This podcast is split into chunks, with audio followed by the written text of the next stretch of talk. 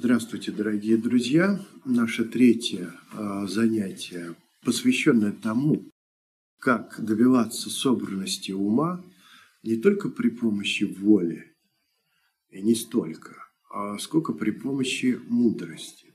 Итак, что же нам мешает? Что делает наш ум подвижным, не желающим медитировать, не желающим находиться в состоянии покоя и умиротворения? Наверняка вы помните и по моим лекциям, и, наверное, по книгам, которые читали, когда Аджан Брам однажды пожаловался Аджану Ча, что его, а, ему мешает беспокоить какой-то звук. Вот, допустим, сюда бы к нам кто-то пришел, скрипнул бы дверь, может быть, работал бы экскалатор, а такое, кстати, в монастырях тоже бывает. Или же вдруг заработает отбойный молоток, и нам кажется, что все, не время медитировать. Аджан Ча сказал Аджану Браму на это. Это не звук идет к тебе, а ты идешь к звуку. То есть есть масса вещей, к которым мы тянемся, считаем, что они для нас важны, что мы можем на них каким-то образом повлиять, проконтролировать, но на самом деле это не так. Да? Вот что такое отпускание? Вот это очень важный момент, если мы идем путем мудрости. Я уже затрагивал тему отпускания на лекции в белых облаках. Во-первых, отпускание – это позволение всему быть. Мы отказываемся от цепляния, пусть будет не так. Но легко сказать. Дело в том, что в нас должна быть мудрость, понимание того, что для нас важно – и того, что для нас не важно, о том, что причиняет боль и нам, и другим, а того, что не причиняет. Итак, нам может мешать звук. Но если мы начинающие медитаторы, мы можем сделать звук объектом медитации. Для тех, кто натренировался в том, чтобы не идти к звуку, вопрос стоит совершенно иначе. Необходимо начать эту тренировку. Итак, зачем мы направляем свое внимание на звук? Если мы чем-то поглощены, мы ничего не замечаем, не правда ли? А когда мы начинаем медитировать, нам мешают мысли, нам мешают звуки, нам мешает беспокойство. Но этого нет, когда мы смотрим сериал, читаем книгу и так далее. И вот здесь нужно определенным образом тренироваться. Итак, есть такое а, буддийское слово, которое называется ниббида. Что такое ниббида? Отсоединение. Да? Иногда это переводится словом отрешенность, но более понятно и более функционально слово отсоединение. Да? Итак, а звук есть просто звук. Почему я должен направлять на него внимание так же, как и на запах? Либо возникает какое-либо чувство, беспокойство, какие-то мысли с этим связаны. Но в большинстве случаев они бывают абсолютно бесполезными и бесконтрольными. И вот мы занимаемся проработкой всего того, что нас отвлекает и не дает сделать ум спокойным. Для этого нужно одной осознанности недостаточно – нужна мудрая осознанность. Вот есть такое понятие йониса моносикара, правильно направляемое внимание. Да? А есть айониса моносикара, неправильно направляемое внимание. И мы должны проанализировать. Вот, допустим, мы направили внимание на что-то, и в нас возникает а, некое беспокойство. Вначале мы можем аналитически понять, вот разобраться, беспокойство, оно помогает нам решить проблему или нет. А может быть, это беспокойство, оно делает беспокойными еще других людей.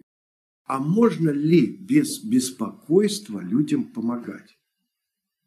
Вполне. И даже намного лучше. Когда мы не охвачены пятью помехами, еще раз напомню, что это чувственное желание в широком смысле слова, когда нас тянут звуки, запахи, вкусы, тактильные ощущения, все, что связано с пятью органами чувств, вот эта привязанность, да, когда она возникает, мы можем почувствовать, что вот эта захваченность ими, она имеет некоторую тяжесть. Можем ли мы это почувствовать? Я не имею в виду удовольствие, это очень большая разница. Ничего плохого в удовольствии, которое мы переживаем, нет. Но когда мы привязываемся и хотим, чтобы это удовольствие повторялось или было бы на пике, вот здесь именно начинается проблема. И мы должны понять свою невластность над тем, чтобы продлить это неудовольствие, что все непостоянно. Мы не хозяева ни своего ума, ни тем более внешней ситуации. Понимая это, свою невозможность повлиять, и если мы часто об этом обдумываем, у нас будут периодически наступать инсайты, которые позволят нам отпустить. Я не могу этого, ну и я отпускаю тогда. Все, пусть будет, как вот сейчас протекает. У нас есть, конечно же, интенция определенная. Сохранять благие состояния ума, отбрасывать неблагие. Но мы не делаем это путем просто борьбы, путем волевого усилия. Порой бывает так, что когда мы боремся, сопротивление возникает еще больше. Но вот сочетая медитацию, собранности ума и такой мудрый анализ, все же весь этот анализ, он проистекает из четырех благородных истин, из двенадцатизвенной цепи зависимого возникновения. Мы приучаем свой ум не уходить. Да? А, то есть наш ум будет более спокойным. Тем более это у нас будет получаться, если у нас есть сочетание. Хорошо, когда мы все это анализируем.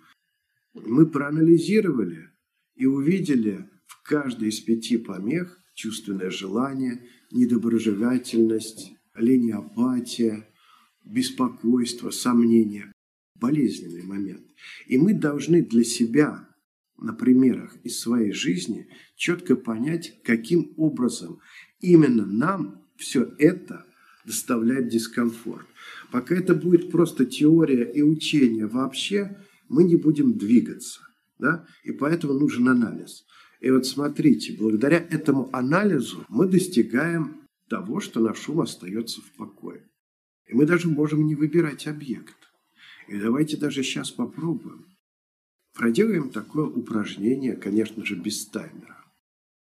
Оставим ум в покое. Пусть он не направляется ни к сфере слышимого, ни к сфере осязаемого, ни к сфере видимого, ни к сфере мыслимого, ни к одному из каналов, а их шесть в буддизме. Пять сенсоров плюс ментальное сознание. Давайте сделаем эксперимент.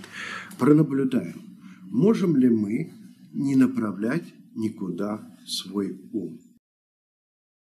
Пробуй прямо сейчас.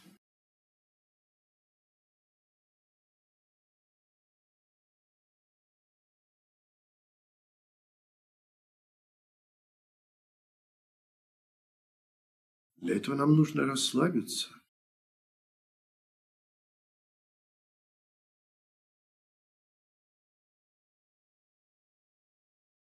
безопорное сознание. Оно не опирается ни на какую сферу.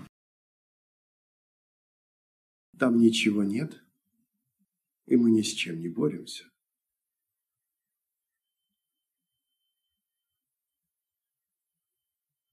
Хорошо, через некоторое время мы это упражнение поймем. Возможно, у кого-то возникнет вопрос, а как это осуществлять более качественно. Ну, идем дальше. Итак, когда нас одолевают мысли, когда нас одолевают тревоги, какие-то чувства, внешние стимулы, мы говорим себе, это не мое дело. Что значит не мое дело? А то, что мы не можем на это повлиять. И тем более это вообще не мое дело, если мы сели медитировать. И мы можем тренироваться так, что со временем это станет возможным. Вы смотрите какой-то интересный даже фильм, сериал, и на интересном месте, когда вам хочется узнать, какой там дальше пойдет сюжет, мы начинаем медитировать.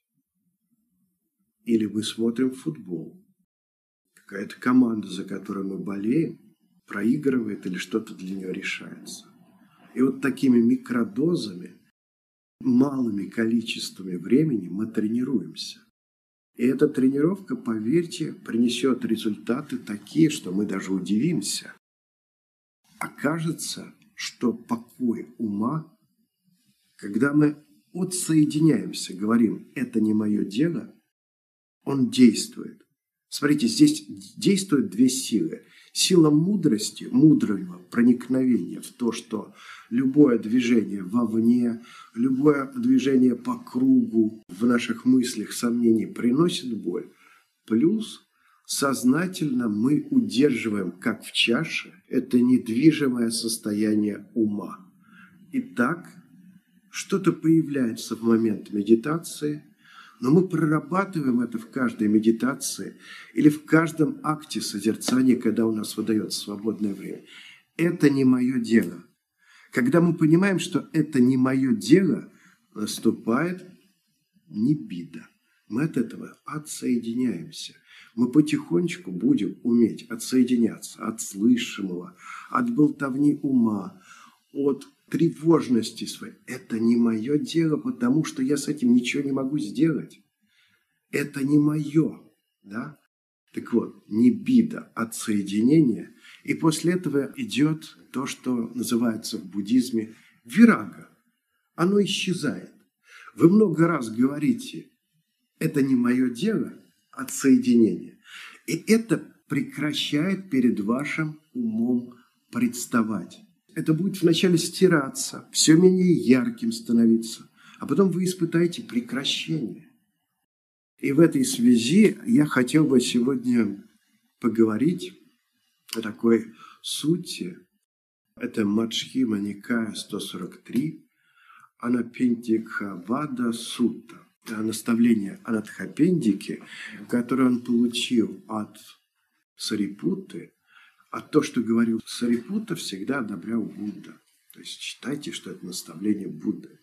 Анатхапиндика был болен, и, в общем-то, он позвал своего учителя Сарипуту, чтобы тот ему дал посмертную медитацию. И какие же наставления дал ему Сарипутта? То есть он говорил, пусть твое сознание будет независимым от пяти органов чувств. Пусть твое сознание будет независимо от шестого вида сознания, да, это то, что а, является мыслями. То есть мы должны прекратить цепляние ко всему, отпустить пять органов чувств, отпустить сознание. И это называется в палийском каноне безопорное сознание. Это сознание ни в чем не находит опоры. И дальше Сарипута ведет Анатхапиндику с разных сторон. Пусть твое сознание будет свободным, не привязанным к элементам. И здесь что интересно, мы с вами говорили про четыре элемента. То есть земля, воздух, вода, огонь, а там добавляется еще элемент пространства, элемент сознания. Да? Итак, по отношению к этому мы применяем не биду, отсоединяемся, и наступает вирага, прекращение. И Срипута с разных сторон пытается этот процесс объяснить. Твое сознание не должно быть зависимо от сферы бесконечного пространства, от сферы бесконечного ума, от сферы ничто, от сферы невосприятия, невосприятия. И это есть направляемая медитация. Да? Это как раз по теме нашей лекции. То есть, тренируясь так, слушая периодически эту сутту, можно, по сути дела, вот что произошло с Анатхапендикой, когда он получил это наставление. У него пошли слезы из глаз – и Сарипуты спросил его, то есть ты встревожен, что ли? Он говорит, нет, я плачу от счастья. Я никогда не получал наставлений подобной глубины. на что ему было сказано. Мы не учим этому мирян, учим тех, кто хочет идти дальше. А что такое дальше? Это уровни просветления. То есть вот так, отпуская все сферы, мы, если их отпускаем, это не мое, это не я, в этом нет моего, да, то это возможность стать хотя бы вступившим в поток. Очень много в палийском каноне есть текстов с огромными повторениями. И это не случайно. Это для того, чтобы это а, вошло в наше сердце, и это стало нашим чувствованием. Не бида от соединения и вирага прекращения. А дальше мы все больше будем пребывать в этой самой неподвижности сознания. Потом мы сможем отпустить само сознание. Да? И тогда будет еще большая свобода, еще большая легкость вхождения. Да это даже будет, ну, даже слово вхождение не совсем подходит для подобного действия. И, э, вы знаете, можно тренироваться таким образом, что вот есть какие-то события, которые мы привыкли считать очень значимыми, вздрагивать, когда нам звонят. Я пробовал. Звонит даже директор. Вот более опасного, чем директор, для меня ничего нет. Да? Я медитирую, но если звонит директор, у меня безвыборная ситуация. Я беру трубку и памятую вот именно о том, о чем я сейчас говорю. Вот как правило, когда звонит директор, что может произойти? Почему паникуем? Почему это вызывает такое волнение, которое мешает нам продолжать медитацию? Как правило, ничего не случается такого, что заслуживает нашего переживания вообще. И вот я натренировался, что да, да, да, до свидания. Вдох, выдох, вдох, выдох. И все. Итак, отсоединение и прекращение. Забыл. Мы можем тренировать свой ум таким образом. И это реально, я говорю вам то, что проходил на опыте. Ведь это же тема работы с помехами, которая была затронута на прошлой лекции.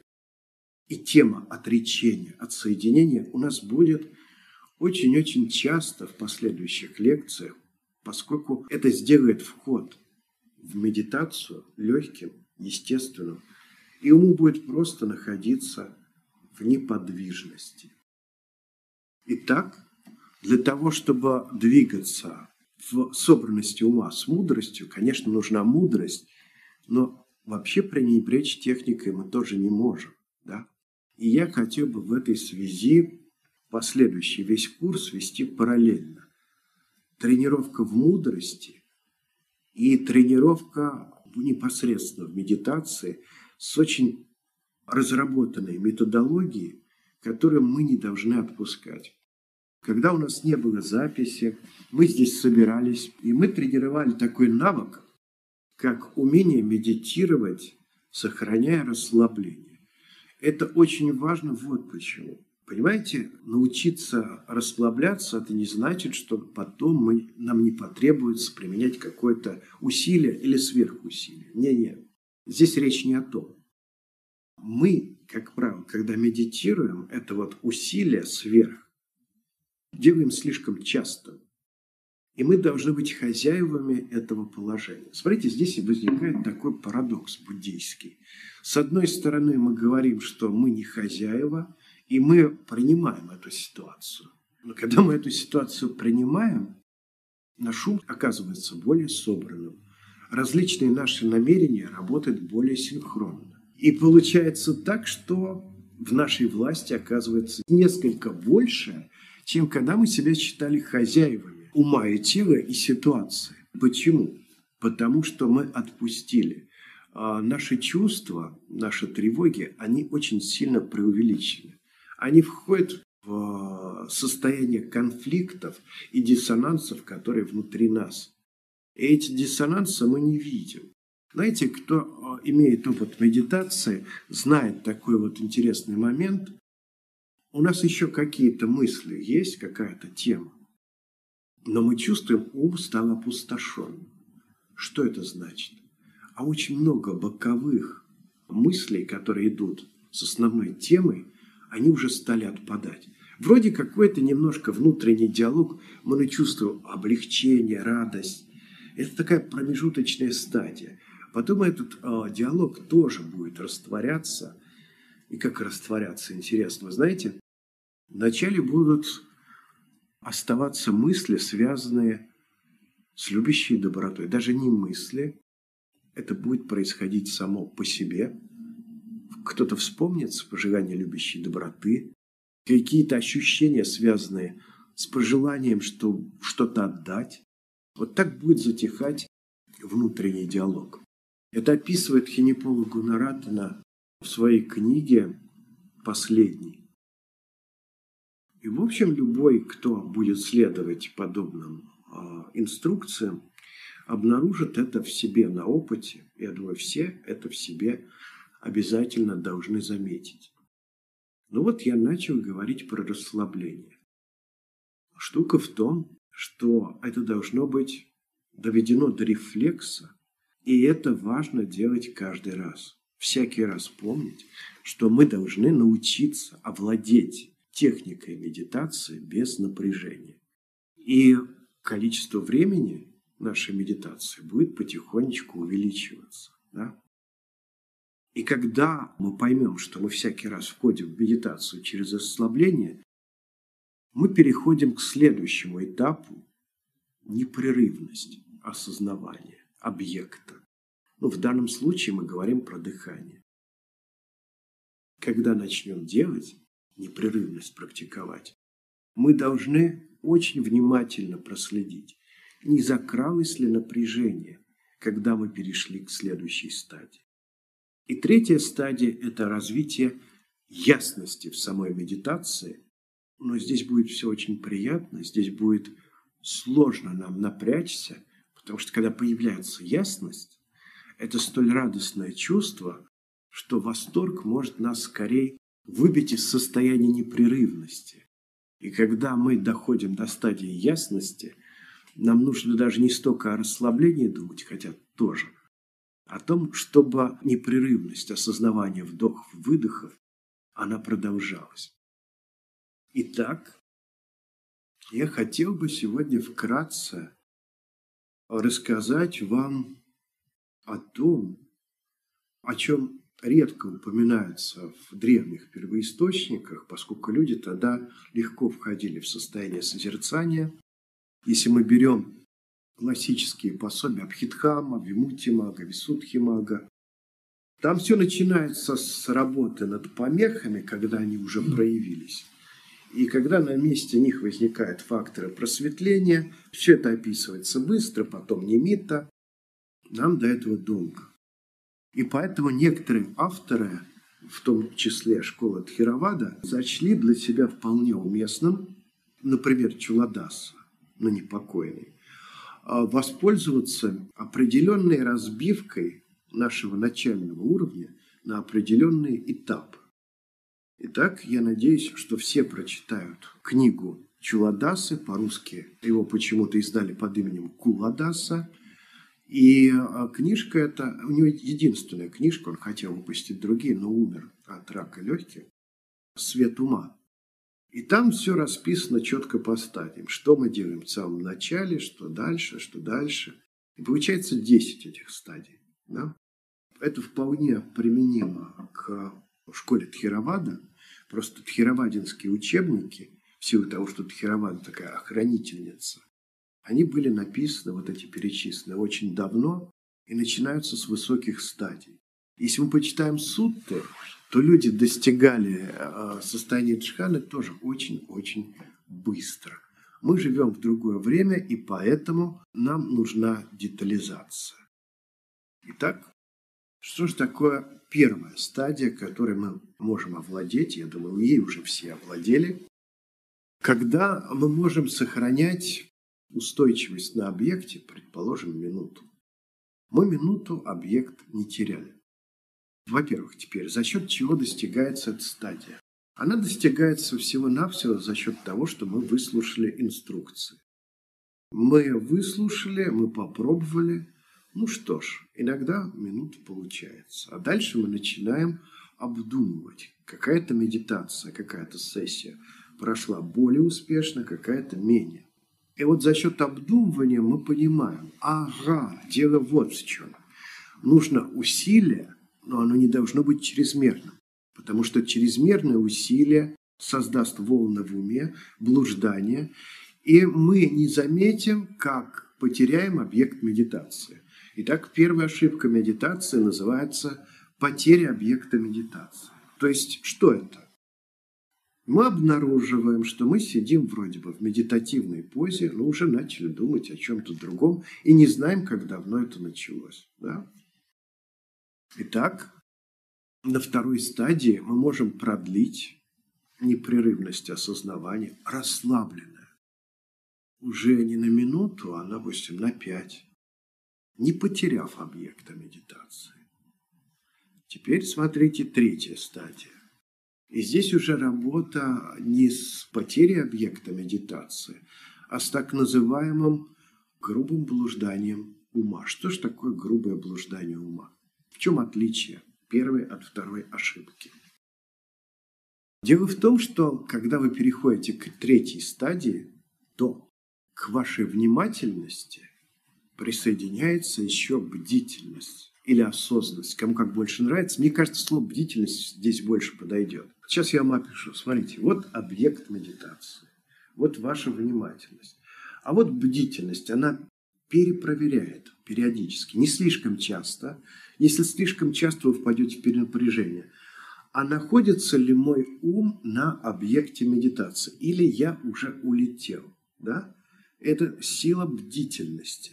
И тогда как только ваш ум уходит в сторону привязанности, отвращения, в сторону любой помехи, вы это в силу натренированной бдительности заметите за несколько секунд, ну, 3-5, и вернете свой ум обратно.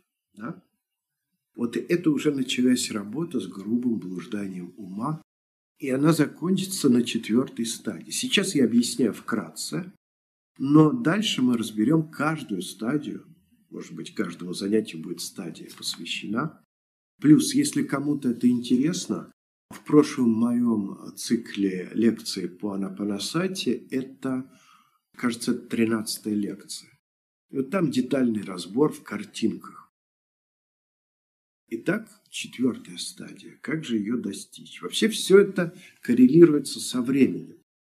Вот если вы можете на протяжении, ну, допустим, возьмем не слишком большую, не слишком маленькую цифру, минут 40, сразу обнаруживать, почти сразу, что ваш ум покинул объект медитации, и это повторяется изо дня в день, из месяца в месяц, вы держите это 40 минут, час, то третья стадия достигнута.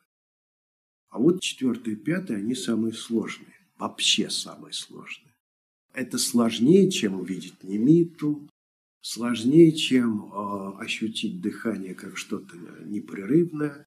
Эти очень сложные этапы, они описаны в индо-тибетской традиции. А предполагается в Тхераваде, что вы и так это умеете. Да? Что это? Прекращение грубого блуждания оно заключается в следующем. Когда на протяжении, ну хорошо, давайте возьмем опять по-скромному, двух часов вы э, не пропустили ни один вдох и ни один выдох. И вы это осознаете, дыхание настолько ясно ощущается, каждый вдох, каждый выдох, пара часов, и ушло грубое блуждание ума. Что такое грубое блуждание? Вы не теряете объект. Могут быть фоновые э, диалоги, беседы. Вы с этим на данном этапе не работаете. Для чего нужны эти стадии? На каждой стадии вы не боретесь со всем или не отпускаете все. Вы понимаете, сейчас я могу отпустить вот это, достичь этого, но пока мне рано заниматься тем, чтобы отказаться от внутренних диалогов. Не получится просто. И мы это оставляем, позволяем этому быть. Каждый вдох, каждый выдох, каждый вдох, каждый выдох Ну, хорошо, давайте не два часа, хотя бы полтора. И эта стадия достаточно сложная, и чтобы ее пройти, нужен некоторый затвор. Ретрит 7 дней, 10 дней, а потом продолжать в том же духе. И когда вы достигнете этой стадии, четвертой, она очень важная, уже ничего не помешает. Ни звук колес. Вот вы сможете в метро медитировать фактически так же, как дома. И представьте, сколько у вас времени для медитации сохранится. Вам будет неважно, стоите вы, сидите, лежите. Абсолютно. Все вот с этого момента, да даже раньше. Даже на третьей стадии будут определенные успехи. А вот на четвертой вообще без разницы. И представьте, вот у вас формальная сессия, можете себе в день позволить медитировать час, а если вам на работу, как мне, добираться час туда, час обратно, прибавится еще пару часов. Нехило, правда? Понимаете, когда вы достигаете четвертой стадии, ее нужно закреплять месяца два, пожалуй. И потом вы ее никогда уже не потеряете. Вот однажды у вас появится непрерывность, длящаяся часами. И все. Чтобы ее потерять, ну, может быть, болезнь сильная вам помешает на некоторое время практиковать. Итак, а какая же следующая у нас идет помеха? Это так называемая грубая притупленность. Итак, объект всегда с вами. Помните наши термины? Витака – направление ума на объект. Вичара – это когда ум кружит вокруг объекта, никуда не отдаляясь. Так у нас витака вичара уже очень хорошо развиты. Наш ум парит вокруг одного объекта, его не сдвинуть. Есть фоновые мысли, ерунда. Но здесь может возникнуть вот какая проблема. Итак, ум при этом успокаивается. Если вы достигаете четвертой стадии, вы станете спокойнее. Очень-очень значительно. И вместе с этим спокойствием может наступить такая вот притупленность некоторая, да? Все равно я объект не теряю, но объект становится более тусклым. И у вас появится грубая притупленность ума. В общем, она и так-то была но она обострится. И как с этим быть? Что с этим делать? Мы должны будем сделать объект более ясным. Ну, если говорить про дыхание более детально, начинать отмечать начало вдоха, середина, конец, промежутки между вдохом и выдохом. Только не стоит этим заниматься, если вы не освоили четвертую стадию. А не освоили на пять, так что она у вас бесповоротно присутствует. Если вы начало, середину вдоха будете заметить, пытаться заметить раньше, гарантированно вам перенапряжение. И, кстати, по поводу перенапряжения. Когда я смотрю иногда и на тех, кто присутствует здесь, и на то, как люди медитируют в зуме, я наблюдаю вот какой момент, который я пытался разъяснить, но еще раз повторю. Если вы чувствуете, что ваша голова стала опускаться вниз, словно подбородок тяжелый, вам гарантировано дальнейшее перенапряжение. Должна быть прямая спина, и голова не должна вот так вот опускаться. Потому что знаете, как получается? Вначале у человека опускается подбородок, как будто он свинцовый, а потом между бровей появляется складка. Поэтому проследите не за складкой, а за том, чтобы голова была ровная. Вообще, вы знаете, ведь это же факт из психофизиологии, что наша мимика и пантомимика влияет на наши переживания. Вы делаете позу усталости и устаете, и вам приходится бороться. Да? Так вот, когда мы находим все более тонкие тактильные пиксели во время дыхания – нам нужно следить, чтобы мы не напрягались, чтобы мы это делали с ясным умом. И лучше всего приступать к пятой стадии. Напомню, что ее можно пятую только после четвертой практиковать, когда вы ощутили в уме некоторую свежесть. Итак, вы встали, вы бодры, И чувствуете, что сейчас это не вызовет вас напряжение, ваш ум свежий. И теперь вам без труда удастся уловить не то, что там начало вдоха, середину, конец, и то, что между вдохом и выдохом, а много тактильных пикселей. Возможно, за вдох и выдох вы испытаете 70 различных оттенков. Да, такое будет. А вот от этого уже появится восторг. При условии, если вы это делаете не перенапрягаясь. И появится такой восторг, который подобен влюбленности. Такой сильный восторг, от которого можно не спать целую ночь, но это будет счастливая бессонница. Очень счастливая бессонница, что если вдруг у вас это эм, состояние будет возникать, и вы подумаете, ну, вся ночь напролет от восторга пройдет без сна, вы этому обрадуетесь. Итак, теперь э, у вас есть не только направление ума на объект и удержание ума на объекте, у вас есть восторг. Ну, вообще уже другая история совсем с вашей медитацией, другое отношение. У вас уже не будет возникать вопросов, зачем мы медитируем. Да, нам объяснили, что медитация э, собранности ума нужна для того, чтобы всю мудрость, которую мы понимаем на уровне слов, теперь увидеть словно увеличенной, да, вот через микроскоп или телескоп, чтобы все это стало в таком разрешении, что это невольно нас изменило. Но мы-то будем понимать это ум, а здесь еще такой восторг, такое удовольствие, да.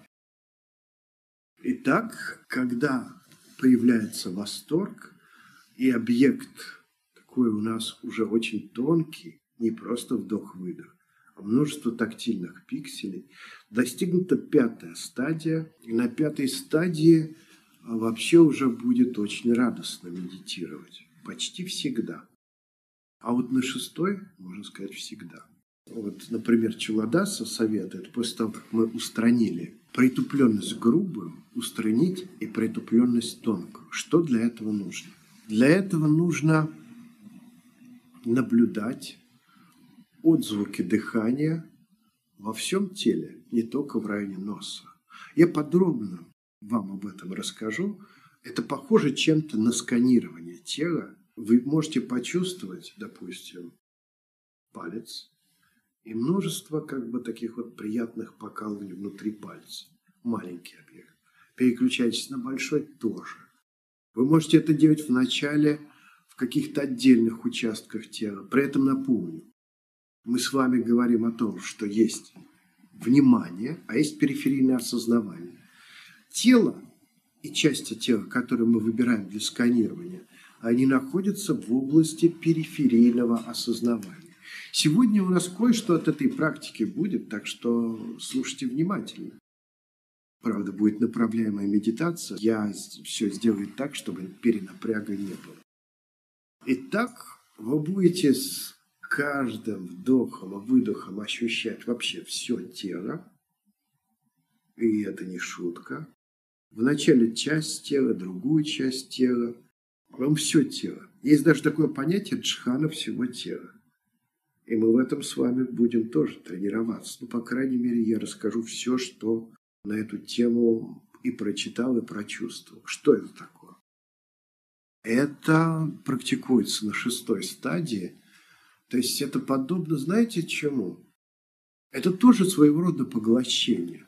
Это поглощение похоже на творческий экстаз. Вот, допустим, я все-таки буду объяснять через живопись, поскольку много этим занимался как будто вашей кистью кто-то вводит. Вроде бы какое-то усилие у вас есть, но, но это как бы даже не вы. Это происходит спонтанно.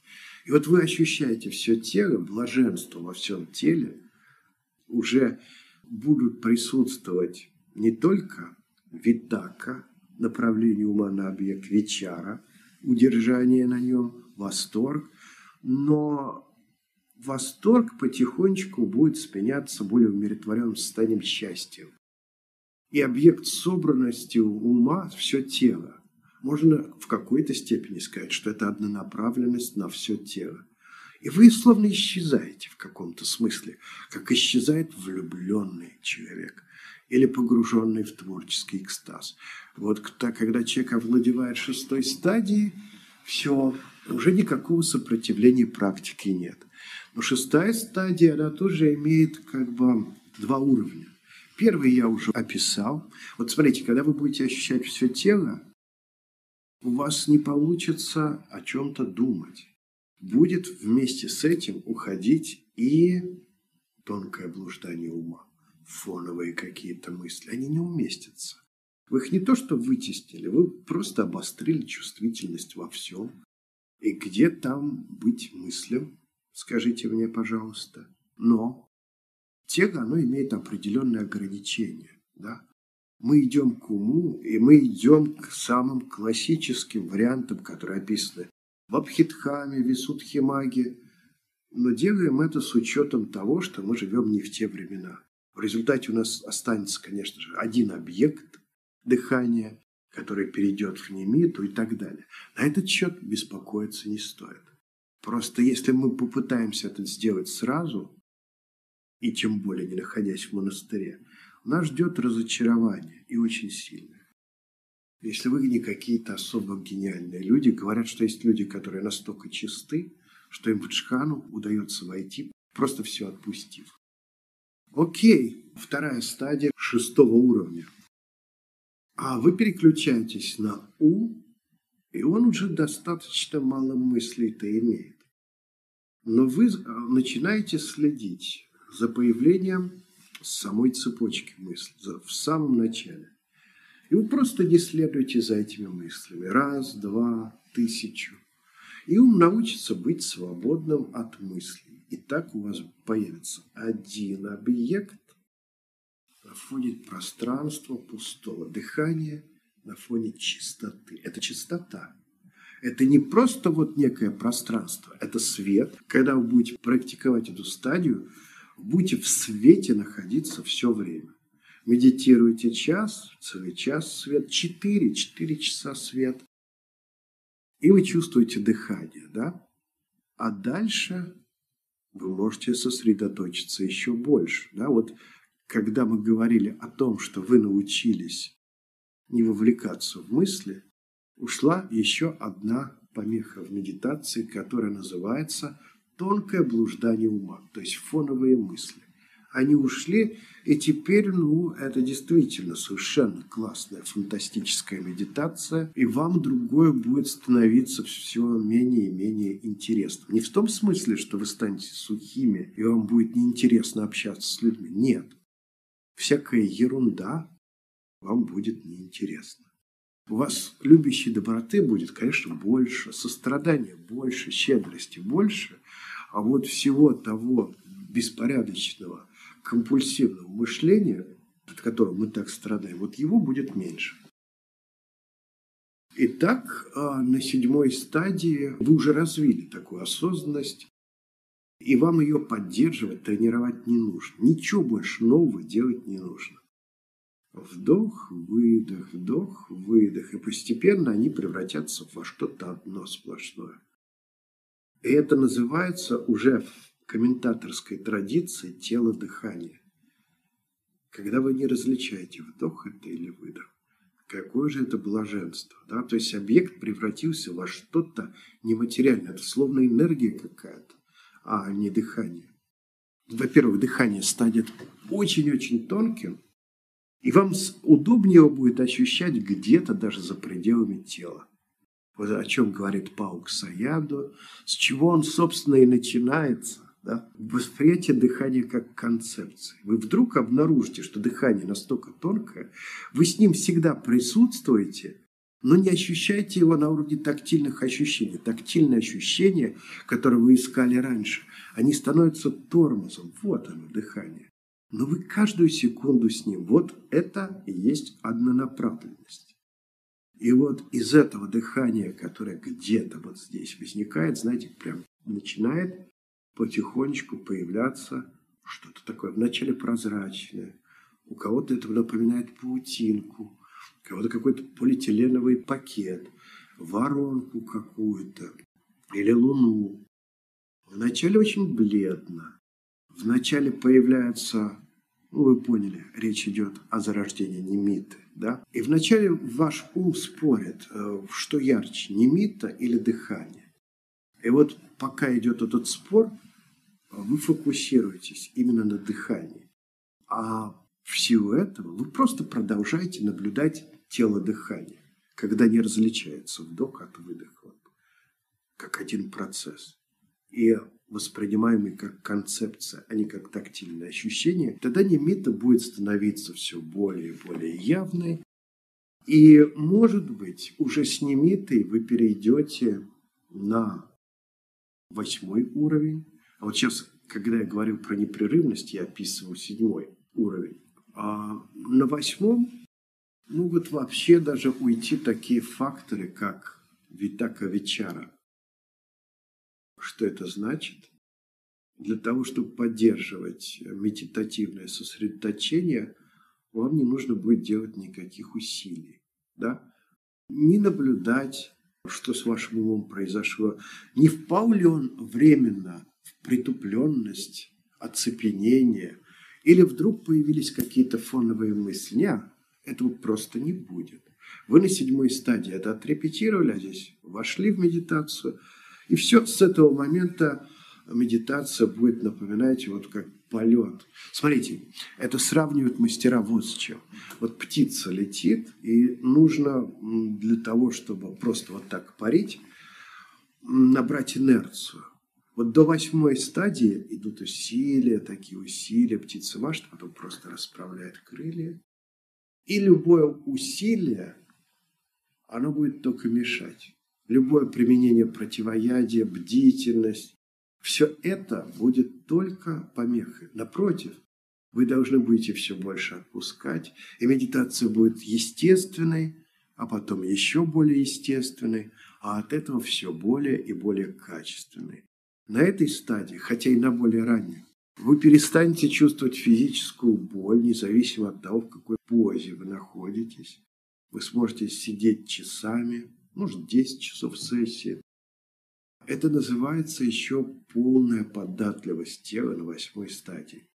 На девятой происходит, на девятой еще все проще. Да? Их описывать особо долго не стоит. Полная податливость ума.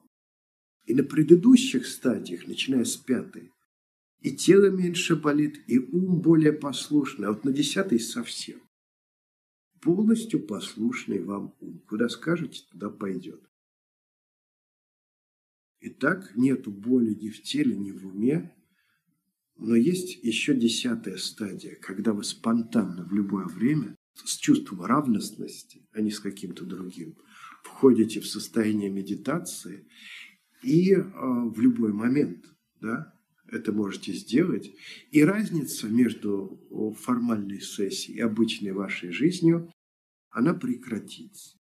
У нас есть люди на моем канале, они выступали, которые об этом опыте рассказывали. То есть они проходили полугодовой ретрит, но имейте в виду, что до полугодового ретрита был еще опыт, была еще огромная мудрость, и вполне себе они все уже вот развили в себе такой высочайший уровень, который равен четвертой джхане. Теперь а, про то, как будем идти мы. Мы начнем даже не с чуладасы, а с чего-то, что поможет нам еще проще войти в эту систему. Всем советую прочитать книгу Тханисра Пхику, который называется «С каждым вдохом и выдохом». Это очень близкие системы Чуладаса и Танисра Пхикху. И там, и там нам предлагается, делая вдох, ощущая все тело, делая выдох, ощущая все тело. Но в чем разница? У Танисра Пхикху это не просто сканирование, а это наблюдение движения. Это можно назвать, если кто-то из таких традиционных тхирабадинов, ортодоксов нас слушает, элементом воздуха, движения. А вообще Танис Рабхирху не боится таких слов, как энергетические центры или энергии, энергия ци, прана. Да?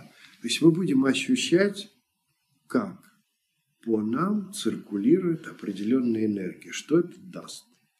Во-первых, когда в нас проявляется вот эта циркуляция энергии, само по себе это сокращает количество концептуальных мыслей. Это первое. Во-вторых, это дает легкость и безболезненность тела. Расслабленность ума и безболезненность тела. Вот некоторые люди пробовали. Они могут отсидеть в позе полчаса, а когда они почувствовали ток энергии по всему телу, они думают, что они сидят полчаса, а смотрят на часы, а прошло полтора. Вот так вот. Кстати, что я хотел сказать. Вот это тоже важно. Смотрите, если вы устали после работы, и вы думаете, ну, мне влом медитировать даже 10 минут, отслеживая дыхание, вы можете ощущать тело, сканировать тело, такой большой объект наблюдать намного проще. А потом ваша усталость сойдет на нет, может быть, вам захочется отслеживать вдохи и выдохи. А может, не захочется. Но нам важно, когда мы медитируем, хотя бы по 10 минут в день, но регулярность сохранять. Это рано или поздно даст результат. Обязательно. И а, нужно будет... Вот не можете медитировать на дыхании, сканируйте тело.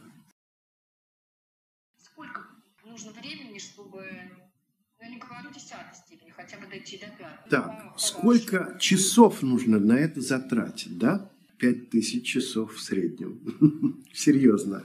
Но это окупится. На самом деле это не так много, если говорить о результате. То есть э, Алан Уоллес, он посчитал, что в среднем достичь, чтобы десятой стадии нужно ну, 10 тысяч часов. А пятой пожалуй, даже больше, чем 5000 часов, потому что самые сложные – это четвертое и пятое. Самые простые – это последние. Ну вот можно и рассчитать. При нерегулярной медитации достичь четвертой стадии невозможно, про пятой тем более. Да? А, во-первых, правило у нас какое? Мы медитируем каждый день, иначе смысла начинать нет. Хотя бы по 10 минут. Потом либо по минуте в неделю, либо по 5 минут в месяц мы прибавляем. То есть, э, если у кого-то было 10, потом будет 15, за год человек там легко дойдет до часу, а потом еще больше, и тогда эти цифры не покажутся страшными. Вот. Но а, вот просто, скажем, периодически я то медитирую, то медитирую, Вряд ли и третья стадия будет. Я думаю, что вряд ли. Вторая. Большинство людей, которые называют себя медитаторами, они находятся на второй стадии. Люди, иногда даже читавшие Чуладасу, они думают, о, я где-то между шестой и седьмой там и так далее. А когда подробно поговоришь, если человек вам скажет, ну, там, я очень редко медитировал по 40 минут, ну, тогда это там, вторая, ну, может, третья, да? Вот. Смотрите, а дело в том, что на одном этапе вам нужно одно количество времени. Вот если вы стремитесь, вот честно скажу так, говорить буду по опыту на свой страх и риск. Лучше небольшими сессиями, но чтобы в день у вас получалось час, если вы начинающий. Да? А если вы продолжающие, как некоторые слушающие нас, то нужно удлинять время сессии и медитировать уже, если кто-то медитирует час, то при помощи вот этой методики, о которой мы поговорим, хотя бы пару раз по часу. Помните, была наша беседа с Пханте Саранасилой. И вот Пханте по поводу расчесовки сказал, Два часа в день, если вы чего-то серьезного хотите. То есть вы ориентируетесь на себя. Но здесь очень важно, какие могут быть ошибки. Кто-то услышит, о, мне быстро надо эти часы набрать, разогнаться. Но иногда у вас во время практики, если будут моменты оцепенение, когда вы не понимаете, медитирую я или нет. Это все не засчитывается. Это все, наоборот, вас откинет назад. Да? Или если, выйдя из медитации, вы становитесь более раздражительными, вам не хочется здороваться, общаться, это все помеха. Значит, вы слишком галопом, с большой жаждой, с большим ожиданием, нереалистично подходите к теме. Да? Грубо говоря, можно начинающим медитировать час в день, но по 10 минут делать сессии. Вот я делаю так. Потом эти 10-минутки могут за год в одну часовую сессию э, развиться, ну и тогда уже все, поехали. Важно после этого часа потом довести до полутора часов и так далее. Но при этом мы не забываем, что у нас есть медитация при ходьбе, когда мы отслеживаем тактильные ощущения. Правый, левый, а потом все более тонкие ощущения. Пятка, стопа, пальцы. Кому-то будет казаться эта практика не очень нужной для начинающих. А вот Леша Тель в последнем своем ретрите, который два с половиной месяца длился, он делал на это вообще упор. И он шел как летел и говорил, что я понял, что можно сколько угодно практиковать медитацию при ходьбе, вообще не уставая.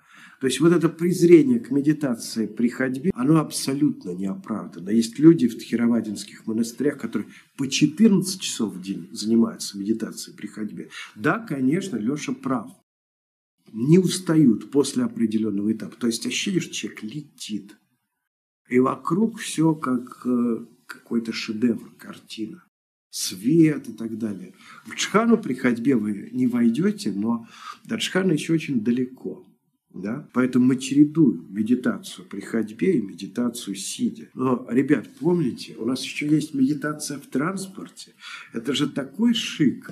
Вот э, идете вы э, к автобусу, по дороге медитация при ходьбе, сели в автобус, медитация стоя или сидя, пересели в метро, пожалуйста, и тогда у вас получится. Оказывается, у вас столько времени на медитацию, жутко много.